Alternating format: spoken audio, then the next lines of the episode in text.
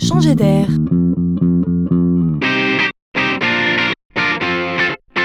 C'est la chronique de Laurent Collen. Dites-moi, vous qui écoutez la météo tous les jours à la radio, trouvez-vous qu'elle est suffisamment précise? Plutôt oui, mais est-ce suffisamment précis d'un quartier ou d'un village à l'autre? Là, c'est déjà moins évident. Eh bien, je viens de découvrir que l'on était bien plus précis pour mesurer la pollution de l'air que la météo. Figurez-vous que les organismes chargés de surveiller la qualité de l'air, notamment à Paris bien sûr, car c'est là que c'est le plus critique, ont fait d'énormes progrès grâce à une innovation logicielle qui vient des Pays-Bas. Pour la première fois, ils sont capables de cartographier la pollution au niveau de la rue, au niveau du trottoir, à 1 mètre du sol, c'est-à-dire au niveau de notre nez. Alors qu'avant, on se contentait de prendre des mesures sur les toits et dans les jardins.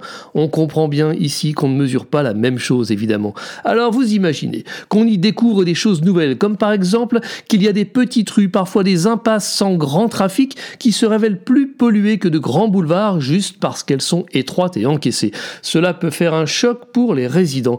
Je sais, ce n'est pas très gai, mais le simple fait de savoir à un tel niveau de précision est un progrès. Restons positifs.